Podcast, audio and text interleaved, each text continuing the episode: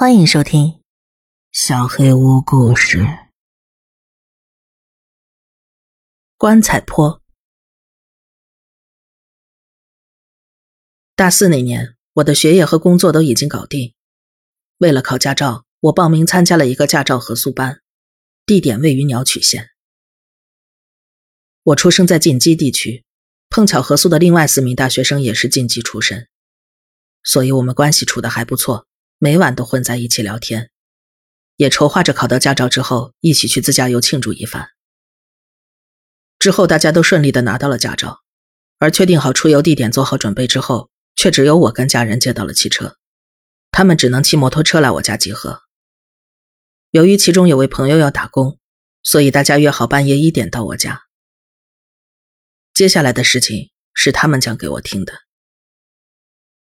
四人在十二点左右集合。骑车出发，半夜车少，一路都很顺畅。在并排等红绿灯的时候，不知道谁出主意说，绿灯之后大家一起冲出去，看谁被下一个红灯挡住之前骑得最远。结果局面就变成比赛的样子。回过神来，才发现少了一个人。于是其他三人回去找他，发现他车子突然坏了，正一脸苦恼地坐在路边。虽然四人都不会修车，但胡乱折腾一番之后，竟然把车给发动了起来。四人兴致未减，再次起意飙起车来。回过神时，那人又不见了。于是三人只好再次回头去找。果不其然，车子又熄火了，停在路边。但是人却不见了。三人便在附近寻找起来。结果十分钟后还是没能找到，一筹莫展之际，路旁的田地里传来了手机铃声。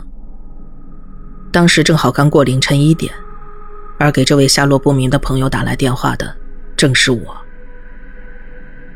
三人听到手机铃声都吓了一跳，小心翼翼地朝声音的方向走了过去。那里位于路灯的死角，显得更暗了。那位朋友正在田里。另外三人告诉我，他当时的样子就像看到了什么极为恐怖的东西，双眼睁得老大，不仅满脸是泪，还失禁了，嘴巴也张得大大的，浑身泥水。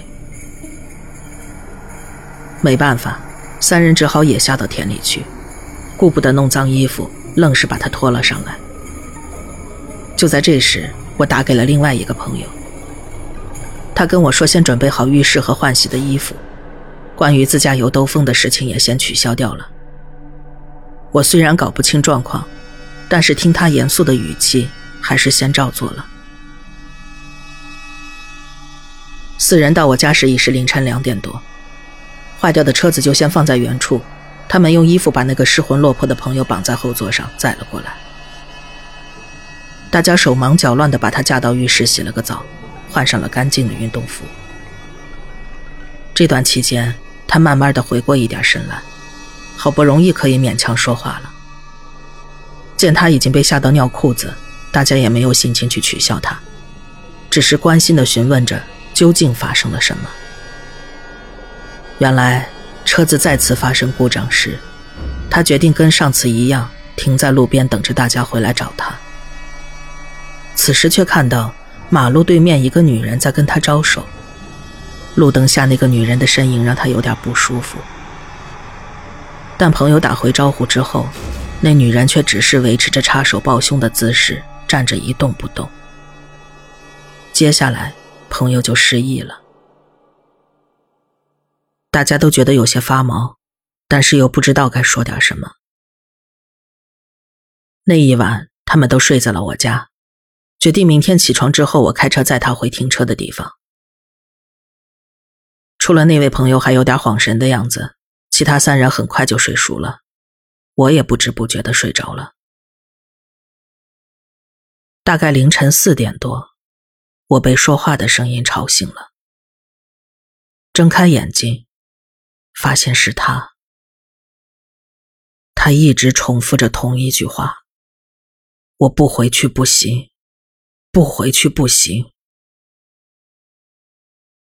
或许实在是被恐怖的事情吓坏了，他坚持想要回家去。于是我把其他三人叫醒，大家一起劝他，但他只是重复着“不回去不行”。大家怎样努力都说服不了他，只好答应让他先骑另外一位朋友的车回家，到家之后一定要打电话报平安。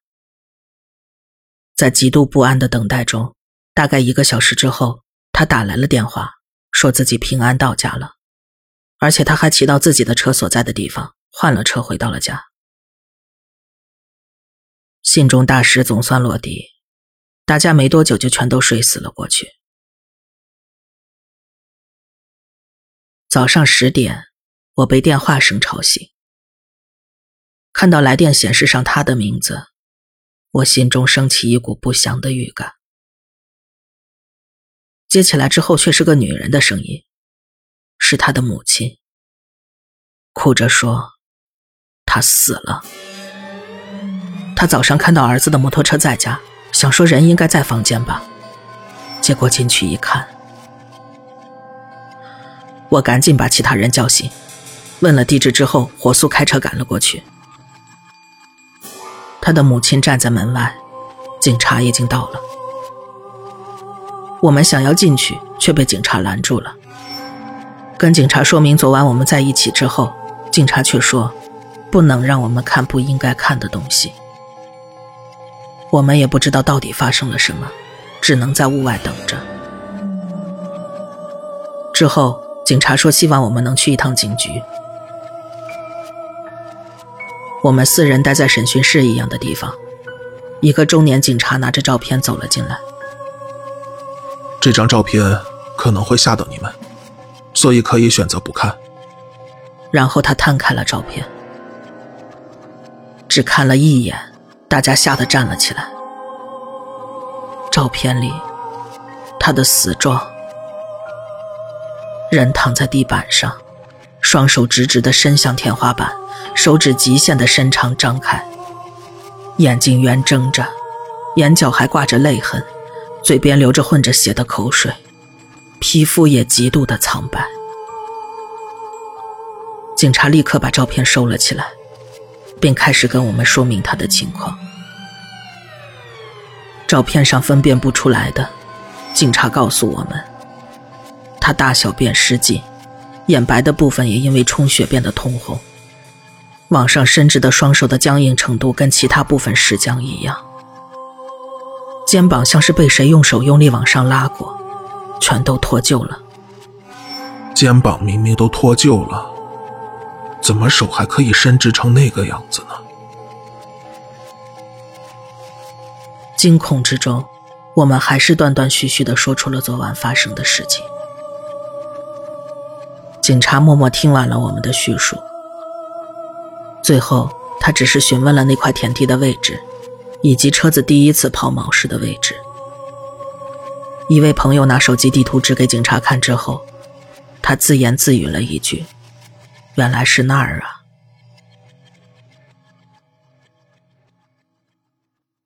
之后由我做代表，父亲跟我一起去看望了他的父母亲。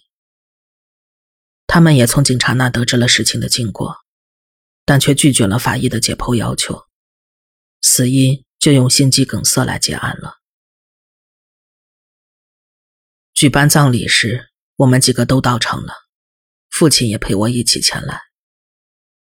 上香时却只看到了遗照，没有看到棺木，因为一直后悔那时没有把他留下来，无论如何也想要跟他当面谢罪。所以我就去问他的父母，这才知道，他的棺木摆在灵堂的后方。我再三请求之后，他们才勉强答应让我去看看，但要在葬礼结束之后才行。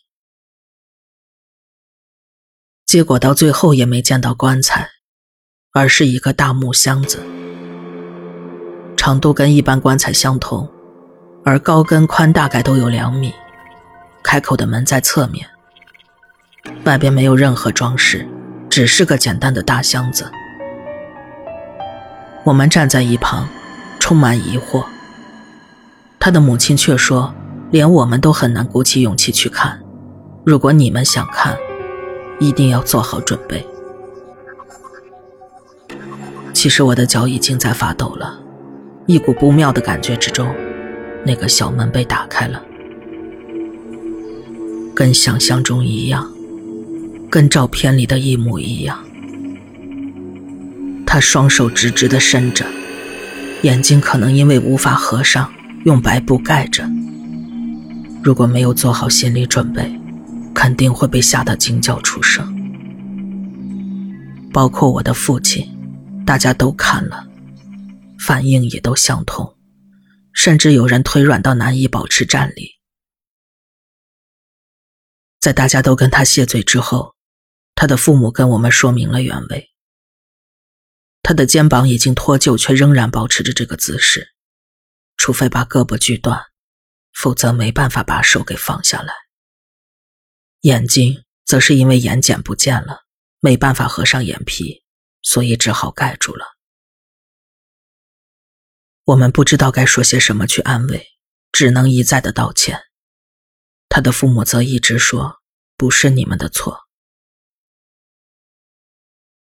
回程的车上。我依旧哭个不停。开车的父亲却问了跟那个警察叔叔一样的问题。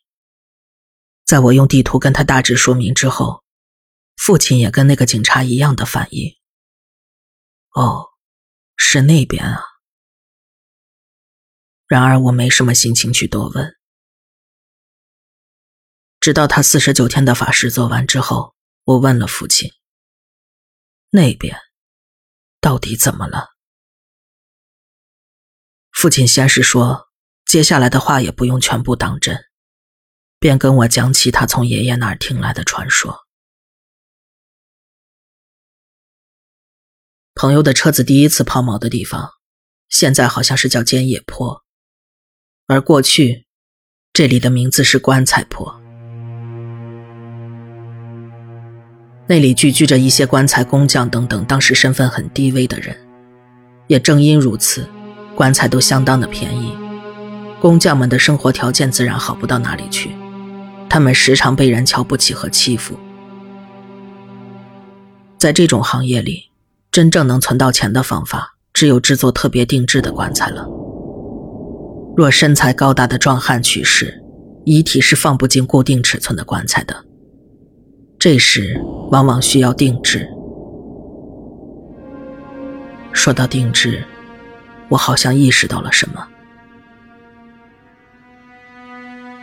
不过身材异于常人的人也不是常常能遇到的。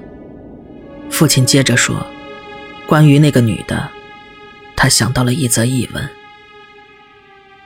爷爷小的时候，那边有个女人很擅长打造定制棺材，她的评价也很好，声名远播。只要是需要定制的棺材，一般都是找这个女人。”定制棺材只能在死者死亡之后开始制作，而且要赶在尸体腐烂之前，所以难度很大。但这个女人却总能在接到订单的第二天就交出可靠的成品，而且还不是普通的样式，连外观都精心装饰过。无论如何都很难相信，这是一个晚上就能赶工出来的。刚好有一阵子意外死亡的事件频发。而他就包下了全部的单子。后来几乎所有的订单都变成了那个女人的。这种变相的自肥行为渐渐被其他同业和农户们嫉妒，所以最后，他被这些人虐杀了，被一大帮人用农具之类的打得不成人形，然后直接丢到田里做了肥料。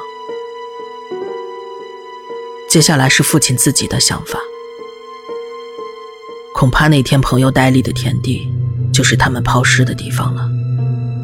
而他看到的那个女人，或许就是前边提到的那个棺材匠人。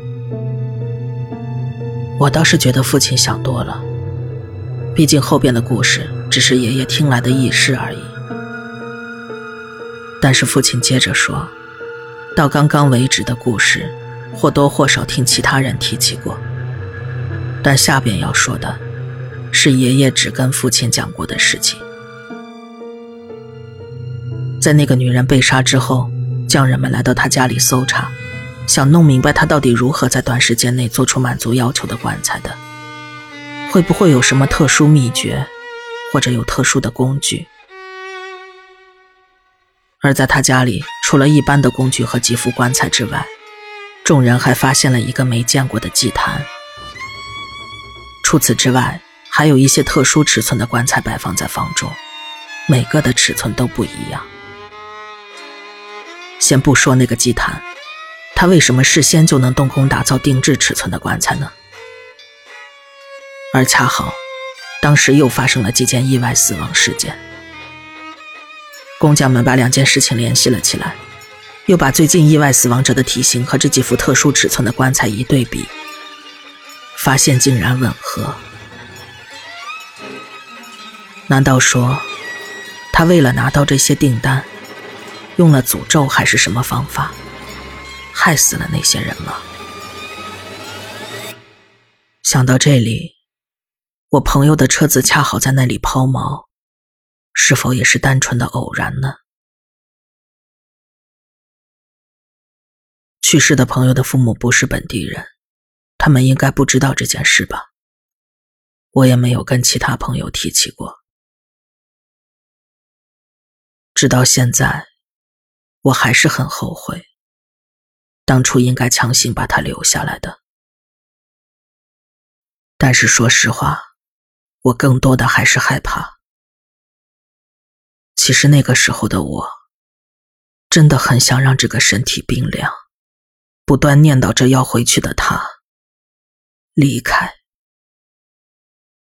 真的非常抱歉。